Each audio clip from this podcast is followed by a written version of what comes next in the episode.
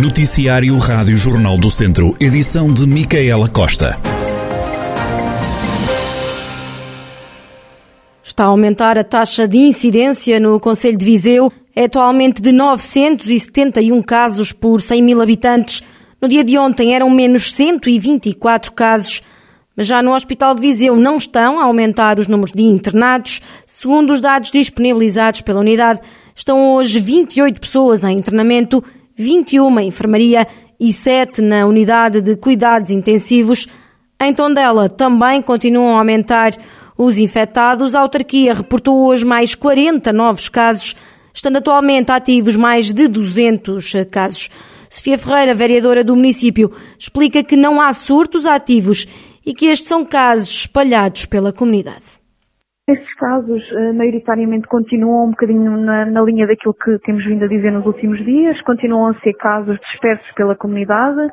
Tivemos o cuidado de confirmar ainda hoje com os serviços de saúde se existia algum surto uh, em empresas, em lares, uh, escolas também não, porque estão bem encerradas, portanto não temos referência de facto de nada muito diferente daquilo que tem acontecido nos últimos dias, que é efetivamente o número tem aumentado, acompanha aquilo que tem sido as estatísticas a nível nacional, portanto nós em Tondela uh, temos também tido mais alguns casos. Queremos sim que resultam do, do, do, número de testagem muito mais elevado que aquilo que acontecia até aqui. Parece-me que isso é positivo, porque acabam por ser casos que se calhar uh, com um grau de, de, de, devida antecipação acabam por ser identificados e isto é muito bom, evita contágios. Sofia Ferreira disse ainda que a autarquia tem cumprido a sua parte e deixa também uma mensagem à população. Mantemos a preocupação nestas, agora com a aproximação da passagem de ano e das atividades, mantemos e temos reportado isso até nas nossas redes sociais, que se mantenham os cuidados, mantemos essa preocupação.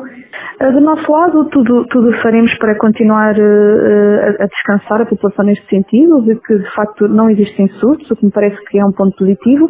No entanto, todas as pessoas têm que manter os seus cuidados individuais para se protegerem a si e protegerem os outros, nomeadamente com a aproximação das festas, que bem sabemos o quão difícil é manter estes cuidados, mas de facto temos que o fazer sob pena de podemos vir a ter aí um mês de janeiro outra vez muito complicado. Do nosso lado, para já mantemos fechadas também piscinas municipais e que nos parece que poderia ser uma estrutura uh, em que pudesse haver algum tipo de ou de contágio ser privilegiado de algum modo, mantemos encerrado, vamos manter para já e pronto, e de resto os cuidados terão que ser mesmo individuais. Uh, cada pessoa terá que assumir a sua responsabilidade neste processo. Sofia Ferreira, vereadora do município de Tondela, onde estão a aumentar os casos de infecção por eh, Covid-19.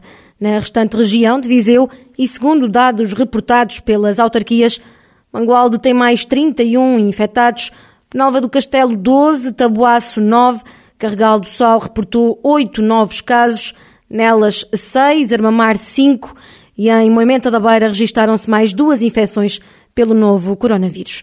A região tem pelo menos 735 casos ativos e já atingiu os 38 mil infectados desde o início da pandemia. E este aumento em muito também se deve ao maior número de testes realizados. No dia em que abriu mais um centro de testagem à Covid-19 na cidade de Viseu, Jorge Loureiro, presidente da delegação de Viseu, da Aresp, Associação de Hotelaria e Restauração de Portugal, diz que todos devem estar orgulhosos e destaca o centro em regime drive-thru que funciona 24 horas por dia, todos os dias, e que tem sido um exemplo a nível nacional. Devemos estar, de facto, eh, orgulhosos daquilo que é o serviço que temos.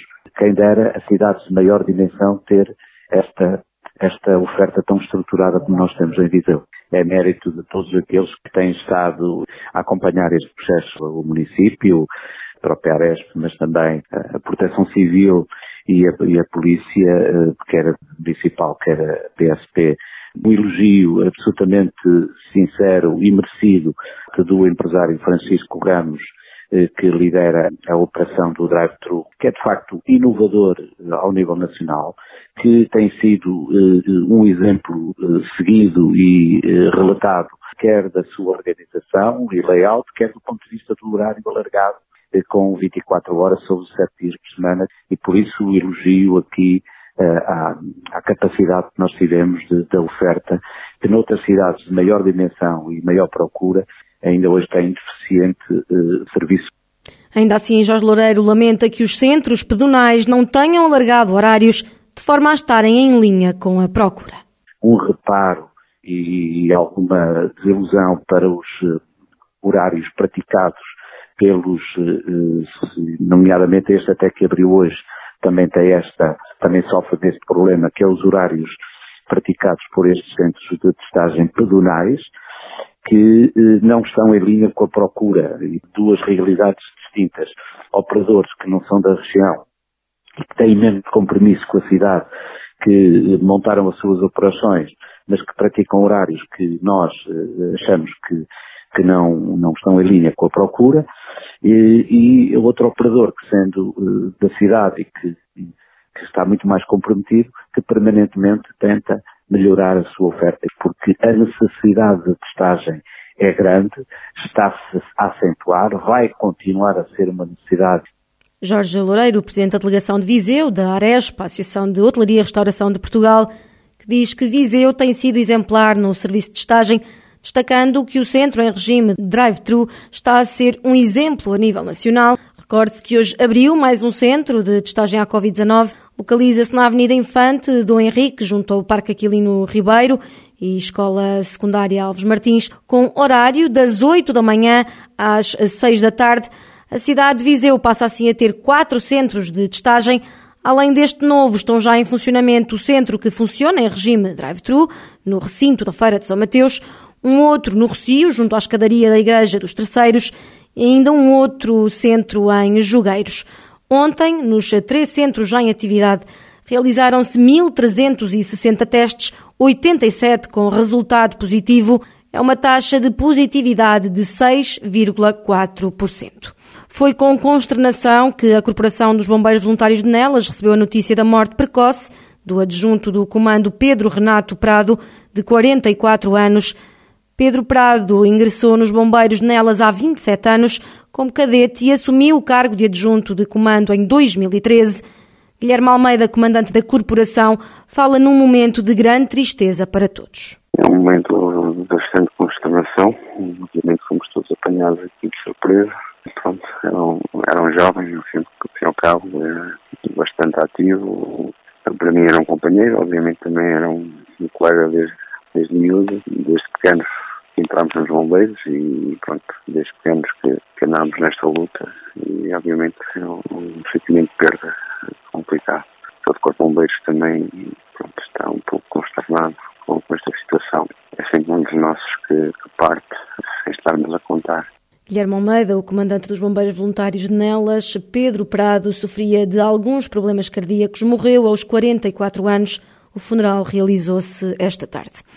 Dois cães de grande porte, das raças Labrador e Serra da Estrela, foram hoje encontrados e recuperados no IP5.